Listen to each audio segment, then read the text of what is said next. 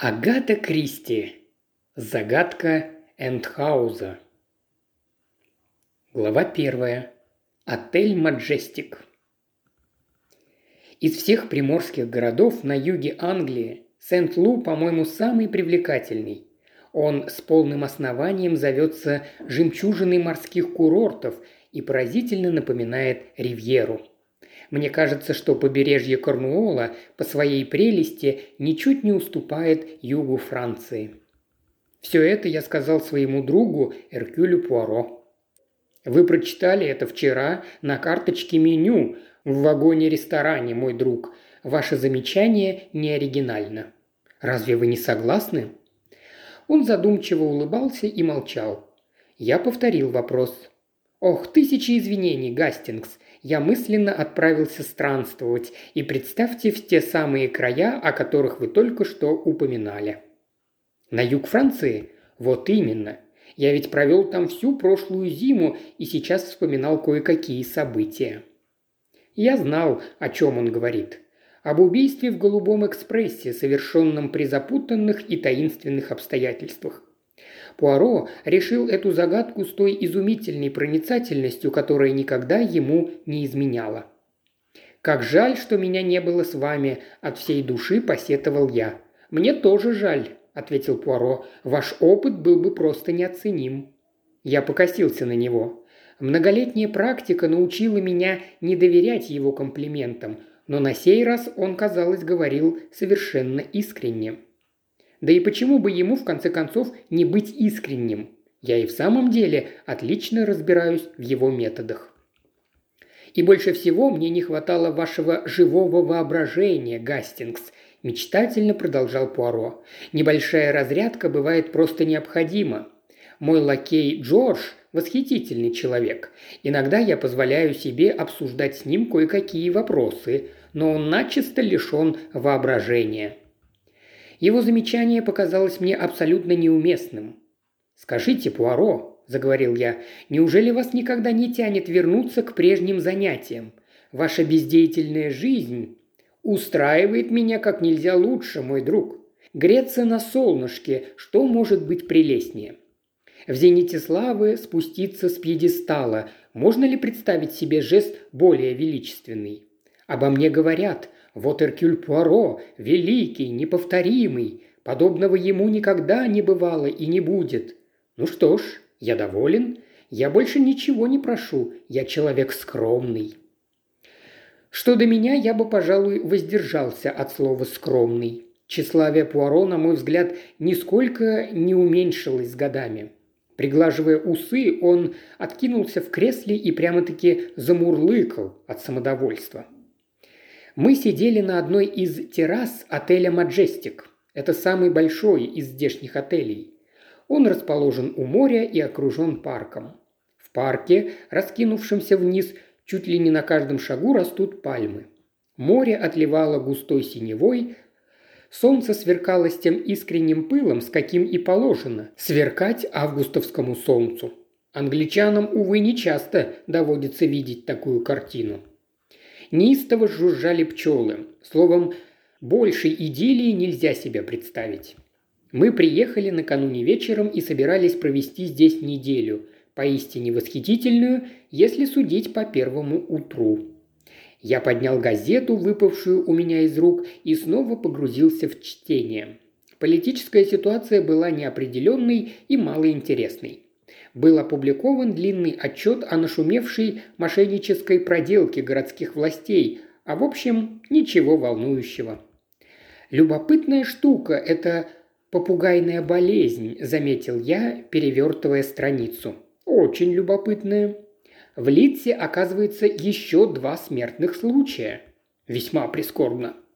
Я перевел страницу. А о кругосветном перелете Сеттона по-прежнему ничего нового. Отчаянный народ эти летчики. Его самолет-амфибия «Альбатрос» должно быть замечательное изобретение. Жаль будет, если бедняга отправится к праотцам. Правда, надежда еще есть. Он мог добраться до какого-нибудь острова в Тихом океане. Жители Соломонских островов, кажется, все еще каннибалы, любезно осведомился Пуаро. Славный должно быть парень. Когда вспоминаешь о таких, чувствуешь, что быть англичанином в конце концов не так уж и плохо. «Не так обидны поражения в Уимблдоне?» – заметил Пуаро. «Я не имел в виду...» – начал я. Изящным жестом мой друг прервал мои извинения. «Что до меня, – объявил он, – я хоть и не амфибия, как самолет бедняги Сеттона, но я космополит. И англичанами, как вам известно, я восхищаюсь глубоко и неизменно. Как основательно они, например, читают дневные газеты. Мое внимание привлекли политические новости. Наш министр внутренних дел, кажется, попал в хорошую переделку, заметил я со смешком. Бедняга, ему приходится несладко, так несладко, что он ищет помощи в самых невероятных местах. Я удивленно посмотрел на него. Чуть улыбаясь, Пуаро вынул из кармана свою утреннюю корреспонденцию, аккуратно перевязанную резинкой, вытащил из пачки одно письмо и перебросил его мне. «Должно быть, не застало нас вчера», – заметил он. Я пробежал его с радостным волнением. «Но, Пуаро!» – воскликнул я. «Ведь это очень лестно! Вы думаете, мой друг?» «Он отзывается о ваших способностях в самых горячих выражениях. Он прав», – ответил Пуаро, скромно опуская глаза. «Просит вас взять на себя расследование. Называет это личным одолжением. Именно так. Вы можете не повторять мне все это. Дело в том, что я тоже прочел это письмо, мой милый Гастингс. «Какая жалость!» – воскликнул я, – «как раз когда мы собирались отдохнуть». «О нет, успокойтесь, о том, чтобы уехать, не может быть и речи». «Но ведь министр говорит, что дело не терпит отлагательства». «Возможно, он прав, а может быть и нет. Эти политические деятели так легко теряют голову. Я своими глазами видел в палате депутатов в Париже, так-то оно так, но нам все же следует приготовиться. Лондонский экспресс уже ушел, он отходит в 12, а следующий... Да успокойтесь же, успокойтесь, Гастингс, умоляю вас. Вечные волнения, вечная суматоха. Мы не едем нынче в Лондон. И завтра тоже. Но ведь этот вызов не имеет ко мне никакого отношения. Я не служу в английской полиции. Меня просят заняться делом в качестве частного эксперта. Я отказываюсь». «Отказываетесь?» Ну, разумеется, я отвечаю с безукоризненной вежливостью, приношу свои извинения, свои сожаления, объясняю, что очень сочувствую, но, увы, я удалился от дел, я конченый человек. «Но это же неправда!» – воскликнул я с жаром. Пуаро потрепал меня по колену. «Мой верный друг, преданный друг. К слову сказать, вы не так уж ошибаетесь. Голова у меня еще работает, как прежде, и метод, и логика, все при мне. Но раз уж я ушел от дел, мой друг, то я ушел. Конец. Я не театральная звезда, которая десятки раз прощается с публикой. Я заявляю с полным беспристрастием. Пусть испробуют свои силы молодежь. Как знать, может быть, они чего-нибудь достигнут. Я в этом сомневаюсь, но это возможно. И уж во всяком случае они вполне могут справиться с этим примитивным и нудным делом, которое волнует министра. Да, но какая честь, Пуаро! Что до меня, я выше этого. Министр внутренних дел, будучи человеком здравомыслящим, понимает, что все будет в порядке, если ему удастся заручиться моей помощью. Но что поделаешь, ему не повезло. Эркюль Пуаро уже распутал свое последнее дело. Я посмотрел на него. В глубине души я сожалел о его упорстве. Такое дело могло бы добавить новый блеск даже к его всемирной славе. В то же время я не мог не восхищаться его непреклонностью. Неожиданно у меня мелькнула новая мысль. «Одного не пойму», – усмехнувшись, проговорил я. «Как вы не боитесь делать такие категорические заявления? Это же попросту искушать богов». «Не существует», – ответил он, – «человека, который поколебал бы решение Эркюля Пуаро. Так таки не существует. Вы правы, мой друг, такими словами не следует бросаться. Но в самом деле, я же не говорю, что если пуля ударит в стену возле моей головы, я не стану разузнавать, в чем дело. В конце концов, я человек. Я улыбнулся. Дело в том, что за минуту до этого на террасу упал маленький камешек. Продолжая говорить, Пуаро наклонился и подобрал его. «Да, всего лишь человек, И даже если этот человек сейчас вроде спящей собаки. Ну что ж, собака может и проснуться. У вас ведь есть пословица «спящую собаку лучше не будить». «Совершенно верно», – заметил я. «Надеюсь, если завтра утром вы обнаружите кинжал возле вашей подушки, преступнику не поздоровится». Он кивнул, но как-то рассеянно. К моему изумлению он вдруг встал и спустился с террасы. В этот момент на дорожке показалась девушка, торопливо шагавшая в нашу сторону. Мне показалось, что она не дурна собой, впрочем, я не успел ее рассмотреть, так как мое внимание отвлек Пуаро. Он шел, не глядя под ноги, споткнулся о корень и упал. Мы с девушкой, Пуаро свалился у самых ее ног, помогли ему подняться. Я, разумеется, был занят только моим другом, однако краем глаза заметил темные волосы, озорное личико и большие синие глаза. «Тысячи извинений!» – смущенно пробормотал Пуаро. «Мадмуазель, вы необычайно любезны. Я весьма сожалею. Уф, моя нога! Какая боль! Нет, нет, ничего особенного, просто подвернулась лодыжка. Через несколько минут все будет в порядке. Но если бы вы помогли мне, Гастингс, вы, а вот с той стороны, мадмуазель, если она будет столь необыкновенно любезна, я стыжусь просить ее об этом. Мы с девушкой, поддерживая Пуаро с двух сторон, быстро втащили его на террасу и усадили в кресло. Я предложил сходить за доктором, но Пуаро категорически воспротивился. «Говорю вам, это пустяки, просто подвернулась лодыжка. Минутку больно, но все уже прошло. Он поморщился. «Вы сами увидите. Через одну маленькую минутку я обо всем забуду. «Мадемуазель, я благодарен вам тысячу раз. Вы чрезвычайно любезны. Присядьте, прошу вас». Девушка опустилась на стул. «Это, конечно, несерьезно», — сказала она, — «но показаться доктору не мешает». «Мадемуазель, заверяю вас, все это пустяки. В вашем приятном обществе боль уже проходит». Девушка рассмеялась. «Вот и чудесно. «А как насчет коктейля?» – поинтересовался я. «Сейчас почти самое время». «Ну что ж», – она замялась. «Спасибо, с удовольствием. Мартини?» «Да, пожалуйста, сухой мартини». Я вышел. Когда я возвратился, заказав коктейли, Пуаро с девушкой оживленно болтали. «Вы представляете, Гастингс?» – проговорил он. «Тот дом, ну, самый крайний. Мы им так восхищались. Принадлежит мадмуазель». «Да что вы!» – удивился я, хотя никак не мог припомнить, когда же это я восхищался этим домом. По чести говоря, я его даже не заметил. «У него такой мрачный и внушительный вид», – добавил я, – «наверное, от того, что он стоит на отшибе». «Он так и называется – Эндхаус», – сообщила девушка. «Я его люблю, но он совсем развалина. Дунь и рассыплется». «Вы последняя представительница старинного рода, мадемуазель?» «Да ну, какой там род? Впрочем, Бакли живут здесь уже лет 200-300.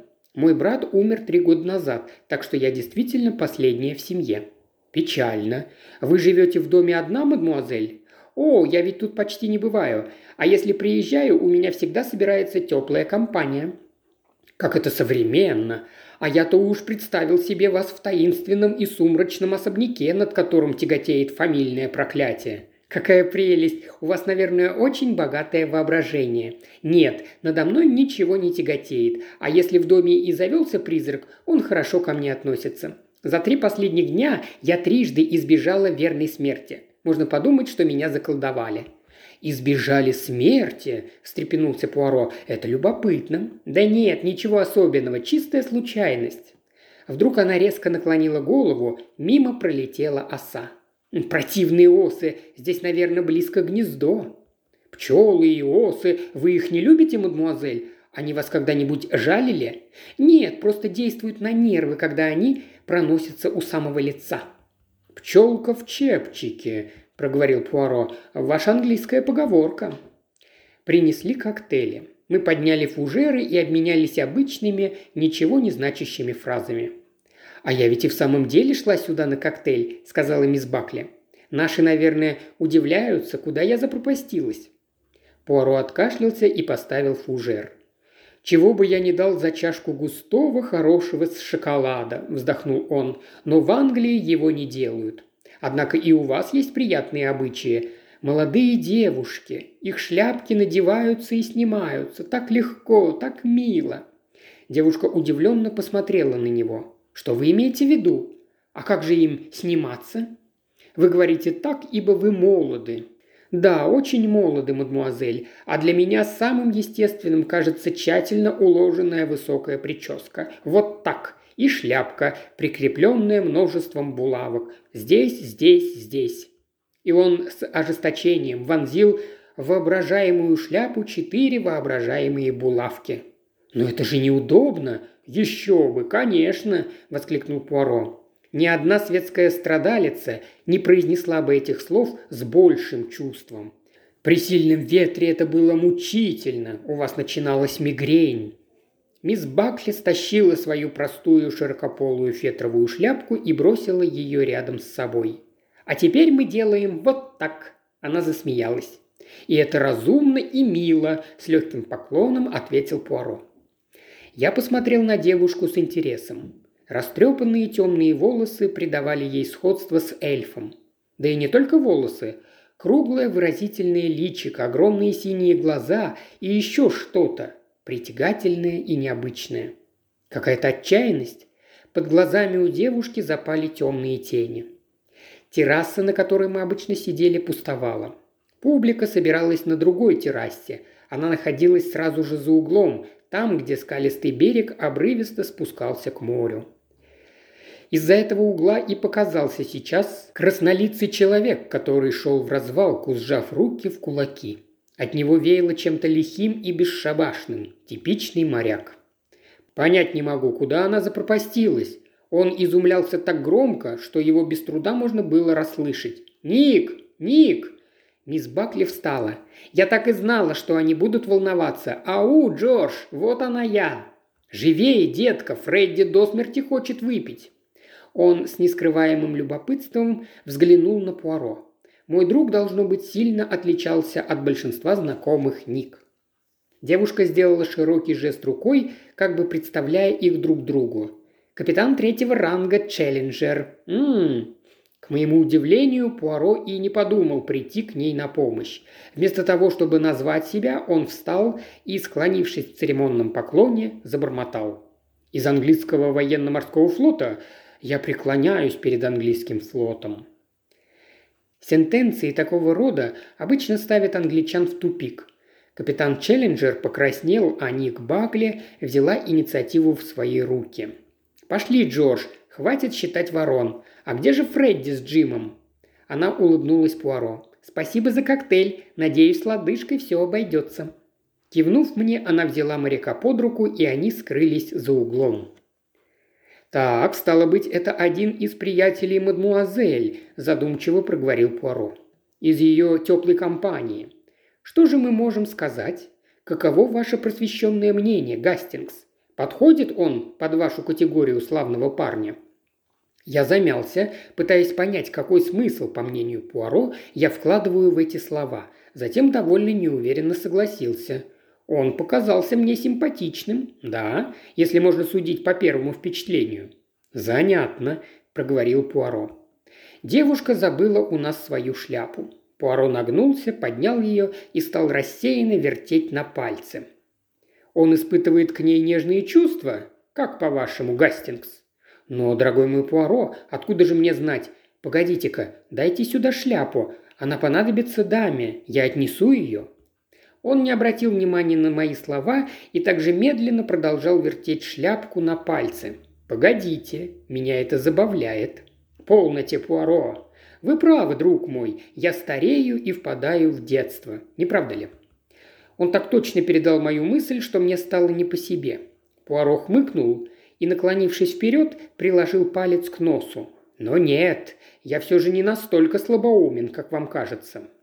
Мы возвратим эту шляпку, вне всякого сомнения, только позже. Мы отнесем ее в Эндхаус и таким образом сможем еще раз повидать прелестную мисс Ник. «Пуаро», – проговорил я, – «мне кажется, что вы влюбились. А она хорошенькая, а?» «Да вы ведь сами видели. Чего же спрашивать?» «Увы, я не могу судить. По мне сейчас все молодое прекрасно. Молодость, молодость. Вот трагедия моего возраста. Но вы, я взываю к вам. Ваш вкус, конечно, устарел. Вы слишком долго прожили в Аргентине. Вас приводят в восторг образчики пятилетней давности, но все-таки вы современнее меня. Итак, она хорошенькая, она может нравиться?» «Я бы сказал, даже очень. Но почему вас так заинтересовала эта леди?» «Она меня заинтересовала?» «Хм, сами вспомните, о чем вы только что говорили». «Вы заблуждаетесь, мой друг. Леди, возможно, и заинтересовала меня, однако ее шляпка интересует меня гораздо больше». Я вытаращил на него глаза, но он и бровью не повел. «Да, Гастингс, именно шляпка», – кивнул он и протянул ее мне. «Вы догадались, почему?» «Шляпка славненькая», – проговорил я в замешательстве. «Однако вполне обыкновенная. Многие девушки носят такие». «Таких они не носят». Я посмотрел на нее повнимательнее. «Видите, Гастингс? Очень гладкий светло-коричневый фетр, хороший фасон, я не просил ее описывать. Мне уже ясно, что вы ничего не замечаете. Уму непостижимо, бедный вы мой Гастингс, как редко вам случается хоть что-то заметить. Вы каждый раз заново поражаете меня. Но поглядите же, мой милый дурачина, здесь можно обойтись и без извилин. Достаточно глаз. Глядите же, глядите. И тут я наконец заметил то, к чему Пуаро пытался привлечь мое внимание – Шляпка медленно крутилась на его пальце, а палец был просунут в дырочку. Увидев, что я сообразил, в чем дело, он протянул мне шляпку. Дырочка была маленькая, аккуратная и абсолютно круглая, но я не мог себе представить, в чем же ее назначение, если таковое вообще имелось.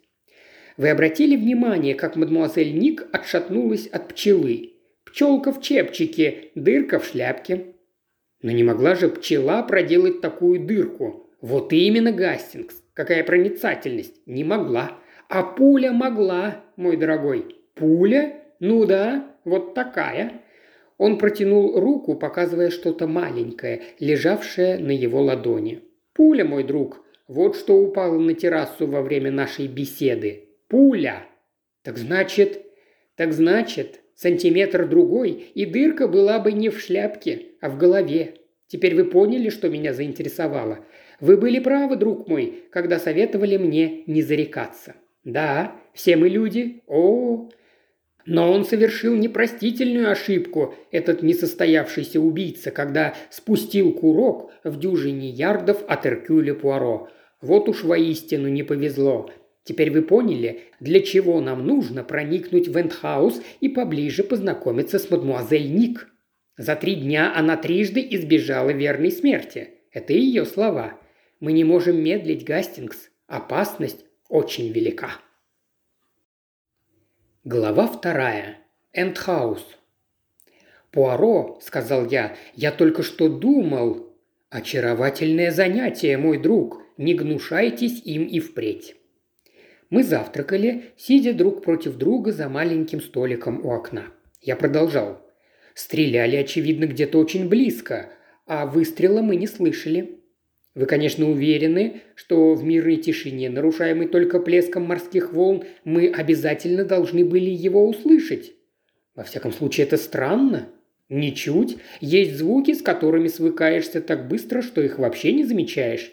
Все это утро, друг мой, по заливу носились быстроходные моторные лодки.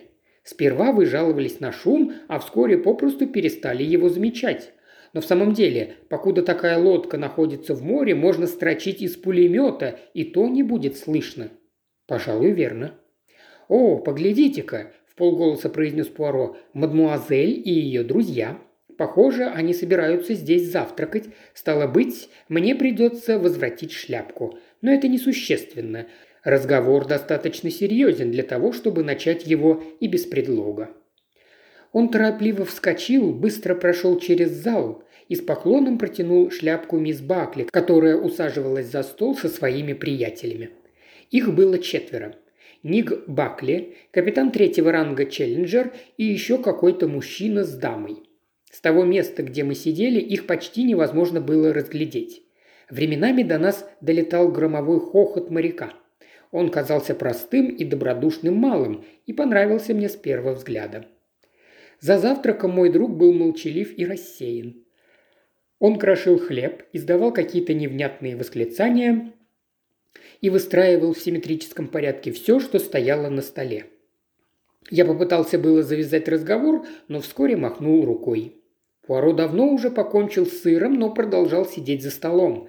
Однако, как только компания мисс Бакли вышла из зала и устроилась за столиком в салоне, он вдруг поднялся, твердым шагом промаршировал к ним и без всяких предисловий обратился к Ник. «Не уделите ли вы мне чуточку внимания, мадемуазель?» Девушка нахмурилась. Да и неудивительно, она, конечно, испугалась, что чудаковатый маленький иностранец окажется слишком докучливым знакомым. Я представил себе, как в ее глазах выглядит поведение моего друга, и от души ей посочувствовал. Довольно неохотно она отошла от столика. Пуаро принялся что-то тихо и торопливо говорить ей. При первых же его словах на ее лице появилось удивленное выражение. А я тем временем стоял как неприкаянный. По счастью, Челленджер, заметивший мое смущение, с готовностью пришел мне на помощь, предложив сигарету и заговорив о разных пустяках. Мы с ним сразу оценили друг друга и почувствовали взаимную симпатию. Мне кажется, я был для него более подходящей компанией, чем мужчина, с которым он только что завтракал. Теперь я, наконец, смог разглядеть и его собеседника.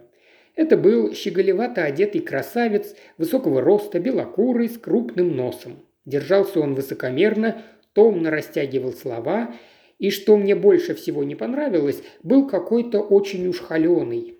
Я перевел взгляд на женщину. Она сняла шляпку и сидела в большом кресле прямо напротив меня. «Усталая Мадонна» – вот определение, которое лучше всего к ней подходило. Ее белокурые, почти льняные волосы, разделенные прямым пробором, были гладко начесаны на уши и собраны узлом на затылке. Измученное лицо было мертвенно-бледным и в то же время удивительно привлекательным. В светло-серых с большими зрачками глазах застыло странное выражение отрешенности. Женщина внимательно разглядывала меня. Внезапно она заговорила. «Присядьте, пока ваш друг не кончит там сник». Ее голос звучал как-то деланно томно и принужденно, но была в нем неуловимая прелесть, этакая звучная ленивая красота. Мне подумалось, что я никогда еще не встречал такого усталого существа. Усталого не телом, а душой, как будто она вдруг открыла, что все на этом свете пусто и ничтожно. Мисс Бакли очень любезно помогла нынче утром моему другу, когда он подвернул лодыжку, пояснил я, принимая ее приглашение. Ник рассказывала мне. Она подняла на меня глаза, и я увидел на них прежнее отрешенное выражение. Все обошлось, не так ли? Я почувствовал, что краснею. Да, пустячное растяжение. А, рада слышать, что Ник не высосала всю эту историю из пальца. Ведь наша маленькая Ник – прирожденная лгунья. Нечто непостижимое, просто талант. Я не нашелся, что ответить. Мое смущение, кажется, забавляло ее. «Ник – моя старая подруга», – заметила она. «А что касается лояльности, то я всегда считала, что это очень скучная добродетель. Она в цене главным образом у шотландцев, так же как бережливость и соблюдение Дня Воскресного. И потом, Ник действительно лгунья, правда, Джим? Какая-то необыкновенная история с тормозами. Джим говорит, что это чистый вымысел. «Я кое-что смыслю в автомобилях», – сочным голосом проговорил блондин, слегка кивнув в сторону окна. За окном среди автомобилей, стоявших у гостиницы, выделялся один, длинный и красный. Неправдоподобно длинный и неправдоподобно красный. Блестящий, удлиненный капот пускал ослепительные солнечные зайчики. Словом, это был суперавтомобиль. Меня вдруг осенило. Ваш? Мой? Я чуть было не брякнул, но еще бы. В эту минуту к нам присоединился Пуаро. Я встал, он взял меня под руку и, торопливо поклонившись остальным, поспешно уволок в сторонку. «Дело сделано, мой друг. В половине седьмого мы навещаем мадмуазель Вентхаузе. К этому времени она уже вернется с прогулки. Вернется, но, разумеется, вернется в целости и сохранности. На его лице я заметил беспокойство, а в голосе тревогу. «Что вы ей сказали?» «Попросил назначить мне свидание, и как можно скорее. Она немного поколебалась, как и следовало ожидать. Она подумала, я буквально читал ее мысли, кто он такой, этот человечек? Невежа? Выскочка? Кинорежиссер? Если бы у нее была возможность, она бы отказала мне, но это трудно. Когда тебя захватывают вот так, врасплох, проще согласиться. Она рассчитывает вернуться к половине седьмого. Ну что ж. Я заметил, что дело стало быть на мази, но Пуаро отнесся к моим словам холодно. Он не находил себе места. Не дать не взять тот пес, который принюхивается, откуда ветер дует. Весь день он крутился по гостиной, бурчал себе под нос, то и дело переставлял и передвигал с места на место безделушки. А если я с ним заговаривал, махал руками и тряс головой. Кончилось тем, что ровно в шесть мы вышли. «Подумать только», – проговорил я, спускаясь с террасы. «Стрелять у самого отеля. Только безумец мог решиться на такое». «Я с вами не согласен. При отдельных условиях риск был совсем невелик. Начнем с того, что сад необитаем. Люди, живущие в отелях, сущие овцы. Приятно сидеть на террасе и любоваться заливом. Ну что ж, все собираются на террасе с видом на море. И только я, будучи оригиналом, сижу на той, что выходит в парк. Но ведь и я ничего не увидел. Вы заметили, в парке есть где укрыться – деревья, пальмы, кустарник. Стой себе преспокойненько и жди, покуда мадмуазель не пройдет мимо. А она должна была пройти. Идти улицей гораздо дальше. Мадмуазель Ник Бакли, она ведь из тех, кто вечно опаздывают и бегут кратчайшей дорогой. И все же это страшный риск. Его могли заметить, а на случайность тут не свалишь. Да, на этот раз уж не случайность. Нет. Вы что-нибудь имеете в виду? Нет, ничего. Одна идейка. Возможно, она подтвердится, а может быть и нет. Пока что мы ее оставим и возвратимся к тому, о чем я говорил к необходимому условию. В чем же оно состоит? Право же, Гастингс, вы могли бы сказать это сами. Мне не хочется лишать вас удовольствия продемонстрировать, насколько вы умнее меня. Что за сарказм, ирония? Ну ладно. Вот что бросается в глаза. Мотивы преступления не очевидны. Иначе, что и говорить, риск был бы чересчур велик. Пошли бы разговоры. Мне кажется, это такой-то, а где такой-то был во время выстрела. Э, нет, убийца, вернее тот, кто хотел им стать, конечно же, скрывается в тени. И вот это-то меня и пугает, Гастингс. Да, я боюсь, боюсь даже сейчас. Я успокаиваю себя. Их ведь там четверо. Я говорю себе, пока они все вместе, ничего не случится. Я говорю себе, это было бы безумием. И все время боюсь. А эти случайности, мне хочется разузнать о них поподробнее. Он резко повернул назад. «У нас еще есть время. Идемте улицей. Парк ничего нам не дает. Обследуем обычный путь». Мы вышли из центральных ворот отеля, повернули направо и поднялись по крутому холму. На его вершину вела узкая дорога, и надпись на изгороде гласила «Только к Эндхаусу». Мы воспользовались этим указанием, и через несколько сотен ярдов дорога круто повернула и уперлась в ветхие, давно не крашенные ворота. За воротами по правую руку от входа стоял домик. Он занятно констратировал с воротами и запущенной подъездной аллеей. Домик был окружен опрятным ухоженным садиком, оконные рамы и переплеты были недавно окрашены, на окнах висели чистые яркие занавески. Какой-то человек в выгоревшей норфолтовской куртке возился у клумбы. Когда ворота скрипнули, он выпрямился и глянул в нашу сторону. Это был мужчина лет 60, ростом не меньше шести футов, крепко сбитый, с загорелым, обветренным лицом и почти совершенно лысый. Его голубые глаза оживленно поблескивали. Он показался мне симпатичным малым. «Добрый день!» – приветствовал он нас, когда мы проходили мимо. Я ответил ему и, шагая дальше, все еще чувствовал на спине его пытливый взгляд. «Хотелось бы знать», – задумчиво произнес Пуаро. И замолчал, так и не соизволив сообщить мне, что именно ему хотелось бы узнать. Эндхаус оказался большим угрюмым домом, который почти совершенно скрывался за деревьями. Их ветви касались самой крыши. Нам сразу бросилось в глаза, что дом запущен. Прежде чем позвонить, Пуаро окинул его оценивающим взглядом. Потребовалось приложить поистине геркулесово усилие, чтобы старомодный звонок издал хоть какой-то звук. Зато, раз задребезжав, он еще долго заливался унылым жалобным звоном. Нам отворила женщина средних лет, приличная особа в черном. Вот слова, которые приходили на ум. При взгляде на эту респектабельную, в меру угрюмую и предельно безразличную ко всему горничную. Мисс Бакли, сообщила она, еще не возвращалась. Пуаро объяснил, что нам назначено свидание, и не без труда добился, чтобы нас впустили в дом. Женщины такого типа обычно не слишком доверяют иностранцам, и я льщу себя надеждой, что именно моя внешность заставила ее смягчиться. Наконец нас провели в гостиную, где нам предстояло ожидать возвращения мисс Бакли. Вот где совсем не чувствовалось уныния. Комната, правда довольно запущенная, выходила на море и была залита солнечным светом. На фоне тяжеловесной мебели времен королевы Виктории разительно выделялось несколько дешевеньких вещей.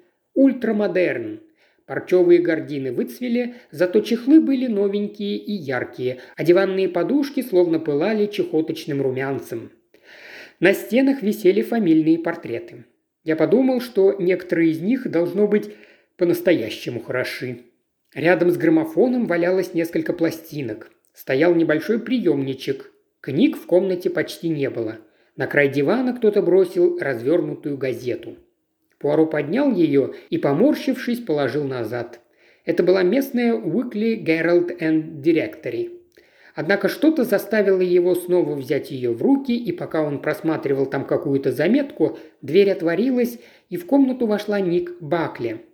«Эллен, несите лед!» – крикнула она, обернувшись, и уже после этого заговорила с нами. «Ну, вот и я. А тех всех я уже спровадила. Сгораю от любопытства. Неужели я та самая героиня, которую никак не могут разыскать киношники? У вас был такой торжественный вид», – добавила она, обращаясь к Пуаро, – «что ничего другого я просто и подумать не могла. Но сделайте же мне какое-нибудь заманчивое предложение». «Увы, мадмуазель», – попытался было заговорить Пуаро. «Только не говорите, что все наоборот», – взмолилась она, – «что вы пишете миниатюры и одну из них хотите мне всучить. Впрочем, нет, с такими усами, да еще живете в Маджестике, где кормят отвратительно, а цены самые высокие во всей Англии. Нет, это попросту исключено». Женщина, отворявшая нам дверь, принесла лед и поднос с бутылками. Не переставая болтать, Ник ловко смешала коктейли. Мне кажется, привычная молчаливость Пуаро – конце концов привлекла ее внимание. Наполняя фужеры, она вдруг остановилась и резко бросила. «Ну хорошо. Вот этого мне и хочется, мадемуазель. Пусть все будет хорошо». Он взял у нее фужер. «Ваше здоровье, мадемуазель, здоровье и долголетие». Девушка была не глупа. Его многозначительный тон не ускользнул от нее. «Что-нибудь случилось?» «Да, мадемуазель. Вот». Он протянул руку. На его ладони лежала пуля. Девушка взяла ее, недоуменно нахмурившись. «Вам известно, что это такое?» «Да, конечно, это пуля». «Именно так. Мадемуазель, сегодня утром возле вашего уха пролетела вовсе не оса, а это пуля». «Вы хотите сказать, что какой-то оголтелый идиот стрелял в парке возле отеля?» «Похоже на то». «Черт возьми!» – чистосердечно изумилась Ник. Выходит, я и вправду заколдована? Значит, номер четыре. Да, согласился Пуаро, это четвертый. И я прошу вас рассказать об остальных трех случайностях. Девушка удивленно взглянула на него. Я хочу полностью убедиться, что это были случайности. Господи, ну конечно. Что же еще? Соберитесь с духом, мадмуазель. Вас ждет небольшое потрясение. Вы не подумали, что кто-то покушается на вашу жизнь?» Вместо ответа Ник покатилась со смеху. Предположение Пуаро, кажется, здорово ее позабавило.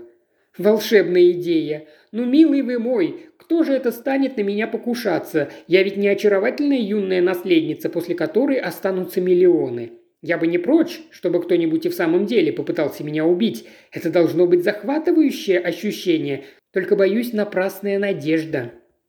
Вы мне расскажете о тех случайностях, мадемуазель?» «Конечно, да только это все пустяки. Так, чепуха какая-то.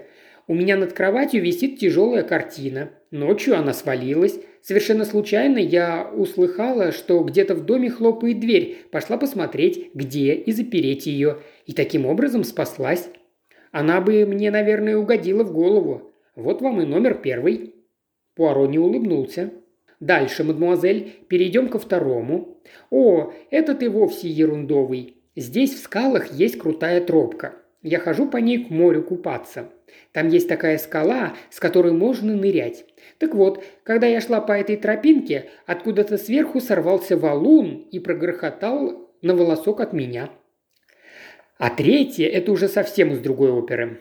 У автомобиля что-то стряслось с тормозами. Не знаю точно что, мне говорили в гараже, но я так и не поняла.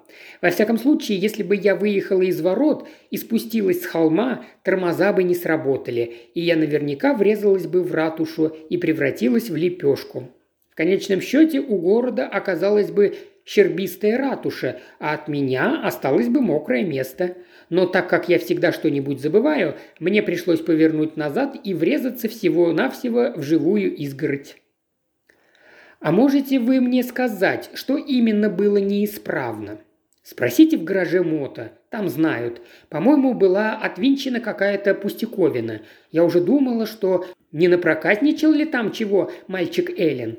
У моей горничной, у этой, что отворяла вам дверь, есть маленький сынишка. Мальчишки ведь любят возиться с машинами. Эллен, конечно, клянется, что он и близко не подходил. А мне все кажется, что бы там Мот ни говорил, в машине просто что-то разболталось. «Где вы держите машину, мадемуазель?» «В сарае за домом. Вы его запираете?» Ник удивленно раскрыла глаза. «Ох, ну конечно же нет. И каждый может незаметно подойти к машине и вытворять все, что угодно. Ну, вообще-то да, пожалуй. Да только это глупо». «Нет, это не глупо, мадемуазель. Вы все еще не понимаете. Вам грозит опасность, серьезная опасность. Это говорю вам я. Я. Вы знаете, кто я такой?» «Кто?» – замирая, прошептала Ник. «Я Эркюль Пуаро».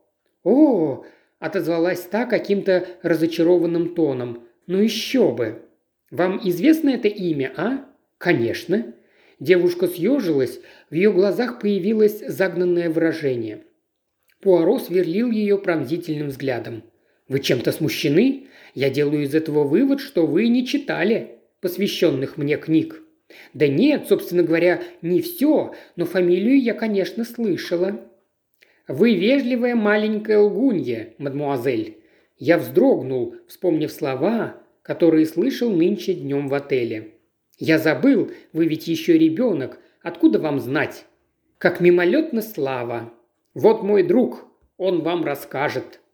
Ник посмотрела на меня. Я откашлялся, немного смущенный. «Месье Пуаро м -м, был знаменитым сыщиком», – объяснил я. «Ах, мой друг!» – воскликнул Пуаро. «И это все, что вы можете сказать? Ну каково? Скажите, что я единственный, непредзойденный, величайший сыщик всех времен».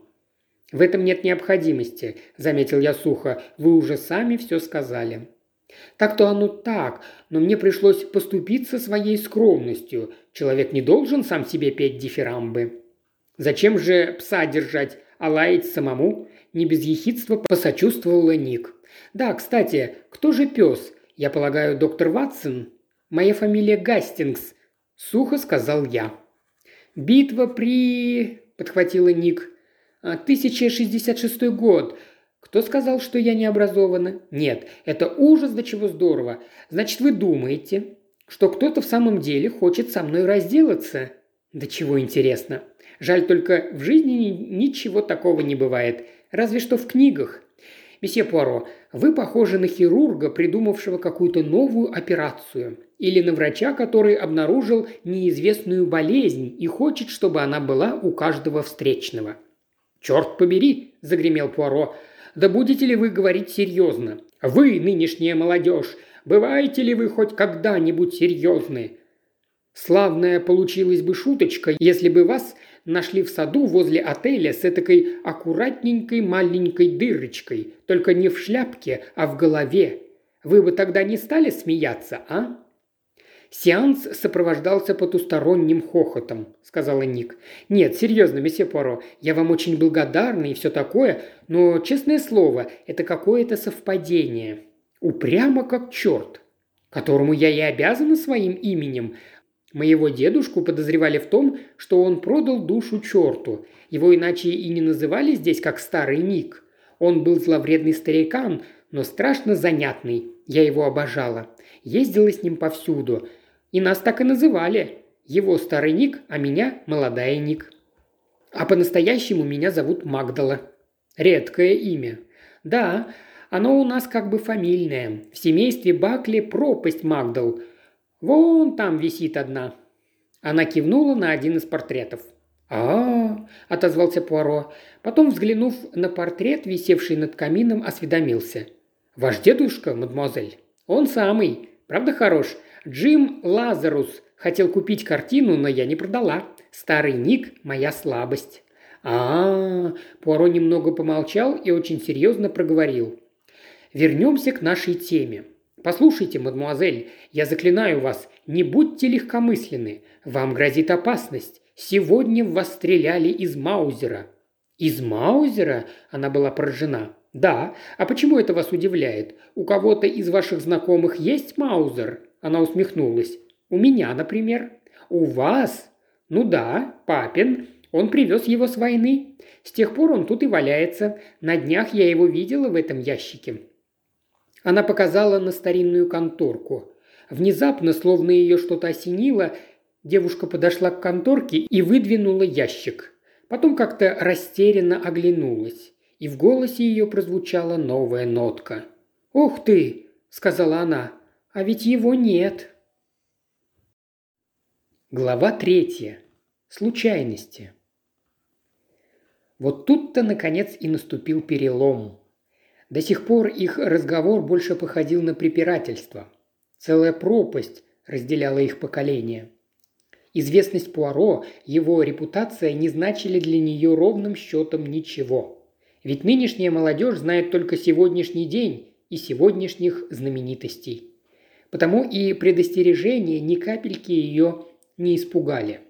Для нее Пуаро был просто старым чудаком-иностранцем с забавной склонностью к мелодраме. Такое отношение обескураживало Пуаро хотя бы потому, что било по его тщеславию. Он ведь не уставал твердить, что Эркюля Пуаро знает весь мир. И вдруг нашелся человек, который его не знал – я не мог не позлорадствовать, хотя и видел, что мы топчемся на месте. Однако с той минуты, как мы узнали об исчезновении револьвера, все изменилось.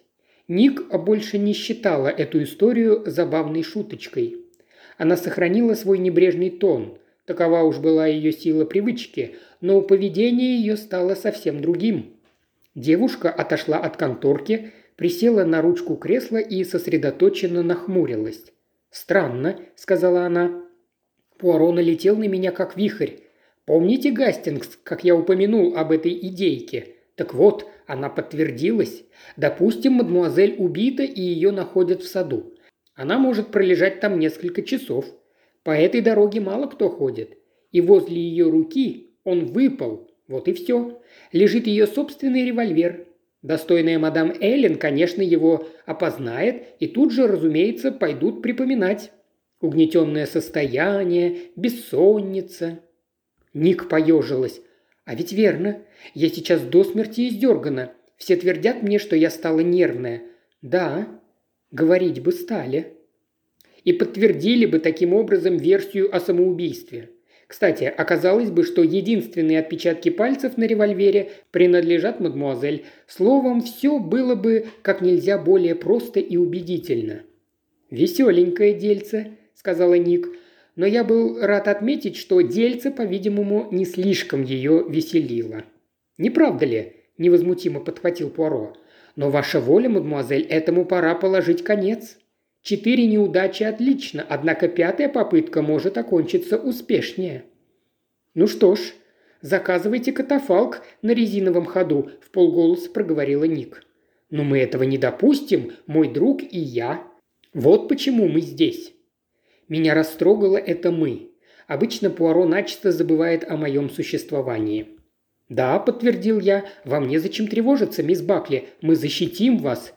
«Это очень мило», – сказала Ник. «Ну, история, скажу я вам, прямо дух захватывает». Она держалась все так же беспечно и независимо, однако в ее глазах мелькала тревога.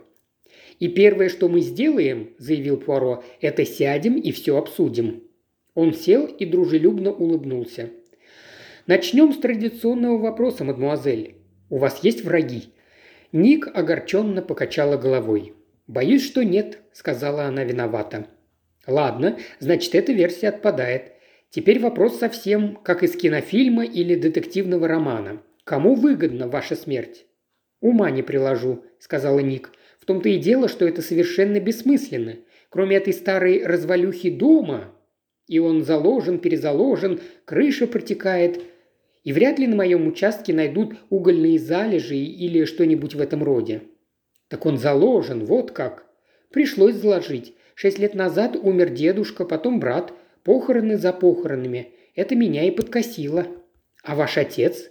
Он вернулся с войны инвалидом и в девятнадцатом умер от воспаления легких. А мама умерла, когда я была совсем маленькая. С самого детства я жила в этом доме с дедушкой. С папой он не ладил. И неудивительно. И отец решил, что самое лучшее – подкинуть меня дедушке, а сам отправился искать счастье по свету. К Джеральду, это мой брат, дедушка тоже не благоволил. Не сомневаюсь, что он не ладил бы и со мной, будь я мальчишкой. Мое счастье, что я девочка. Дед говорил, что я пошла в его породу и унаследовала его дух. Она рассмеялась.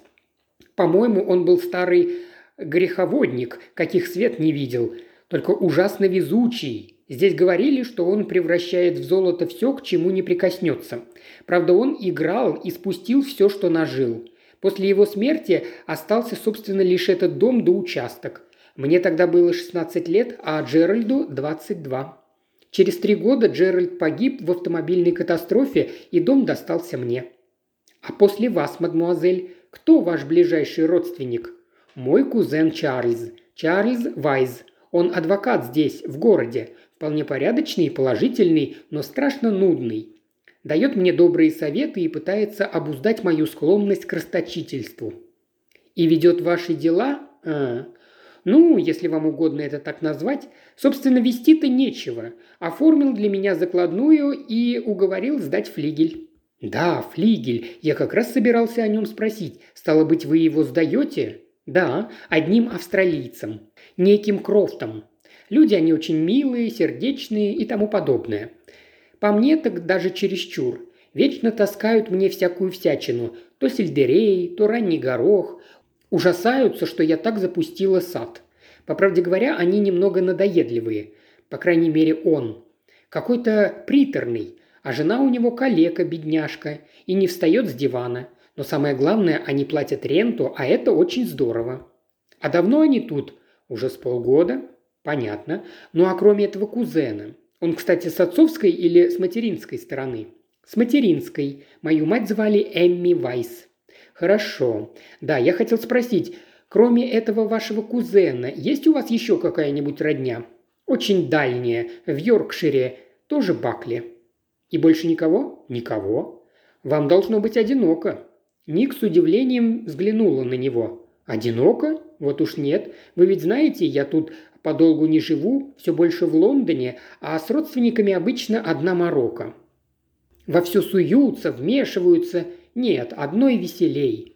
О, вы, я вижу, очень современная девушка. Беру назад свои слова. Теперь о ваших домочадцах. Как это сказано? Мои домочадцы – это Эллен. Да еще ее муж, он смотрит за садом. И, надо сказать, довольно плохо – я плачу им буквально гроши, но разрешаю держать в доме ребенка. Когда я здесь, Эллен меня обслуживает, а если у меня собираются гости, мы нанимаем кого-нибудь ей в помощь. Кстати, в понедельник я устраиваю вечеринку, ведь э, начинается регата. В понедельник. А нынче у нас суббота. Так-так. А что вы можете рассказать о ваших друзьях, мадмуазель? Например, о тех, с которыми вы сегодня завтракали?» «Ну, Фредди Рейс – это блондинка, пожалуй, самая близкая моя подруга. Ей пришлось хлебнуть лихо. Муж у нее был настоящий скотина. Пьяница, наркоман и вообще подонок, каких мало. Год или два тому назад она не выдержала и ушла от него. И с тех пор так никуда и не прибьется. Молю Бога, чтобы она получила развод и вышла замуж за Джима Лазаруса. Лазарус? Антикварный магазин на Бонд-стрит? Он самый. Джим – единственный сын. Денег, конечно, куры не клюют. Вы видели его автомобиль? Джим, правда, еврей, но ужасно порядочный. Он обожает Фредди. Они все время вместе. До конца недели пробудут в Маджестике, а в понедельник ко мне. А муж, миссис Райс? Этот Скотт? Да его и след простыл. Никто не знает, куда он девался. Фредди попала в глупейшее положение. Нельзя же развестись с человеком, который неизвестно где находится. Разумеется. Бедняжка Фредди, ей так не повезло, задумчиво заметила Ник. Один раз дело чуть было не выгорело. Она его разыскала, поговорила с ним, и он сказал, что совершенно ничего не имеет против. Да у него, видите ли, нет с собой денег, чтобы уплатить женщине, с которой можно было бы разыграть для полиции сцену измены. И кончилось тем, что Фредди выложила деньги, а он их взял, да и был таков. С тех пор о нем ни слуху, ни духу. Довольно подло, как по-вашему?» «Силы небесные!» – воскликнул я. «Мой друг шокирован», – заметил Пуаро. «Вы должны щадить его чувства. Понимаете, он из другой эпохи. Он только что вернулся из далеких краев, где его окружали широкие безбрежные просторы и так далее, и так далее. И ему еще предстоит осилить язык наших дней». «Да что же здесь особенного?» – удивилась Ник, делая большие глаза. Я думаю, ни для кого не секрет, что такие люди существуют, но все равно, по-моему, это низость. Бедненькая Фредди попала тогда в такую передрягу, что не знала, куда и приткнуться. Да, история не из красивых. Ну а ваш второй друг, милейший капитан Челленджер, Джордж, мы знакомы испокон веков, во всяком случае не меньше пяти лет. Он симпатяга, Джордж. И хочет, чтобы вы вышли за него замуж? Э, Намекает временами. Рано утром или после второго стакана портвейна. Но вы неумолимы. Ну а что толку, если мы поженимся? Я без гроша, он тоже. Да и зануда он порядочная, как говорится. Добрый старый закалки. К тому же ему стукнуло сорок. Я даже вздрогнул. «Конечно, он уже стоит одной ногой в могиле», – заметил Пуаро. «Меня это не задевает, не беспокойтесь, мадемуазель. Я дедушка, я никто. Ну а теперь мне бы хотелось поподробнее узнать о ваших несчастных случаях. Скажем, о картине. Она уже висит на новом шнуре. Хотите посмотреть?» Мы вышли вслед за ней из комнаты. В спальне над самым изголовьем висела написанная маслом картина в тяжелой раме. «С вашего позволения, мадмуазель», – пробормотал Пуаро и, сняв ботинки, взобрался на кровать. Он осмотрел шнур и картину, осторожно взвесил ее на руках и, поморщившись, спустился на пол. Да, если такая штука свалится на голову, это не слишком приятно. Ну а тот старый шнур был такой же? Да, только на этот раз я выбрала потолще. Вас можно понять. А вы смотрели место разрыва? Концы перетерлись? По-моему, да. Я, собственно, не, не приглядывалась. Мне было просто ни к чему. «Вот именно. Вам это было ни к чему. Однако мне очень бы хотелось взглянуть на этот шнур. Он в доме?» «Я его тогда не снимала. Должно быть, тот, кто привязывал новый, выбросил его?» «Досадно. Мне бы хотелось на него посмотреть». «Так вы все-таки думаете, что это не несчастный случай? Уверены, что вы ошибаетесь?» «Возможно. Не берусь судить. А вот неисправные тормоза не случайность камень, свалившийся с обрыва. Да, кстати, вы не могли бы показать мне это место?» Мы вышли в сад, и Ник подвела нас к обрыву. Внизу под нами синело море. Неровная тропинка спускалась к скале. Ник сказала нам, откуда сорвался камень, и Пуаро задумчиво кивнул. Потом он спросил, «Как можно попасть в ваш сад, мадмуазель?» «Есть главный вход. Это где флигель. Потом калитка для поставщиков, как раз посередине дороги. На этой стороне у края обрыва есть еще одна калитка. Отсюда начинается извилистая дорожка, которая ведет от берега к отелю «Маджестик». Ну и, конечно, в парк отеля можно попасть прямо через дыру в заборе. Именно так я шла сегодня утром. Самый короткий путь. До города быстрее не дойдешь. А ваш садовник, Он где обычно работает?» По большей части бьет баклуши на огороде или сидит под навесом, там, где горшки с рассадой, и притворяется, что точит ножницы. То есть по ту сторону дома. Выходит, если бы кто-нибудь прошел сюда и столкнул вниз камень, его почти наверняка бы не заметили. Девушка вздрогнула. «Вы в самом деле думаете?» «У меня просто не укладывается в голове. По-моему, все это не всерьез». Пуаро снова вынул из кармана пулю и посмотрел на нее. «Вполне серьезная вещь, мадемуазель», – сказал он мягко. «Так это был какой-то сумасшедший», Возможно. Очень увлекательная тема для разговора в гостиной после обеда. В самом деле, все ли преступники ненормальны? Я склонен полагать, что да. Но это уж забота врачей. Передо мной стоят другие задачи. Я должен думать не о виновных, а о безвинных, не о преступниках, а о жертвах. Сейчас меня интересуете вы, мадмуазель, а не тот неизвестный, что хотел вас убить. Вы молоды, красивы, солнце светит, мир прекрасен, у вас впереди жизнь, любовь. Вот о чем я думаю, мадмуазель. А скажите, эти ваши друзья, миссис Райс и мистер Лазарус, давно они тут?» Фредди в наших краях уже со среды. Два дня она гостила у каких-то знакомых возле Тевистока. Вчера приехала сюда. А Джим в это время, по-моему, тоже крутился где-то поблизости. А капитан Челленджер, он в Девонпорте. Когда ему удается вырваться, приезжает сюда на машине, обычно на субботу и воскресенье. Пуаро кивнул. Мы уже возвращались к дому. Все замолчали. Потом Пуаро вдруг спросил. «У вас есть подруга, на которую вы могли бы положиться?» «Фредди?» «Нет, кто-нибудь другой». «Не знаю, право, наверное, есть. А что?»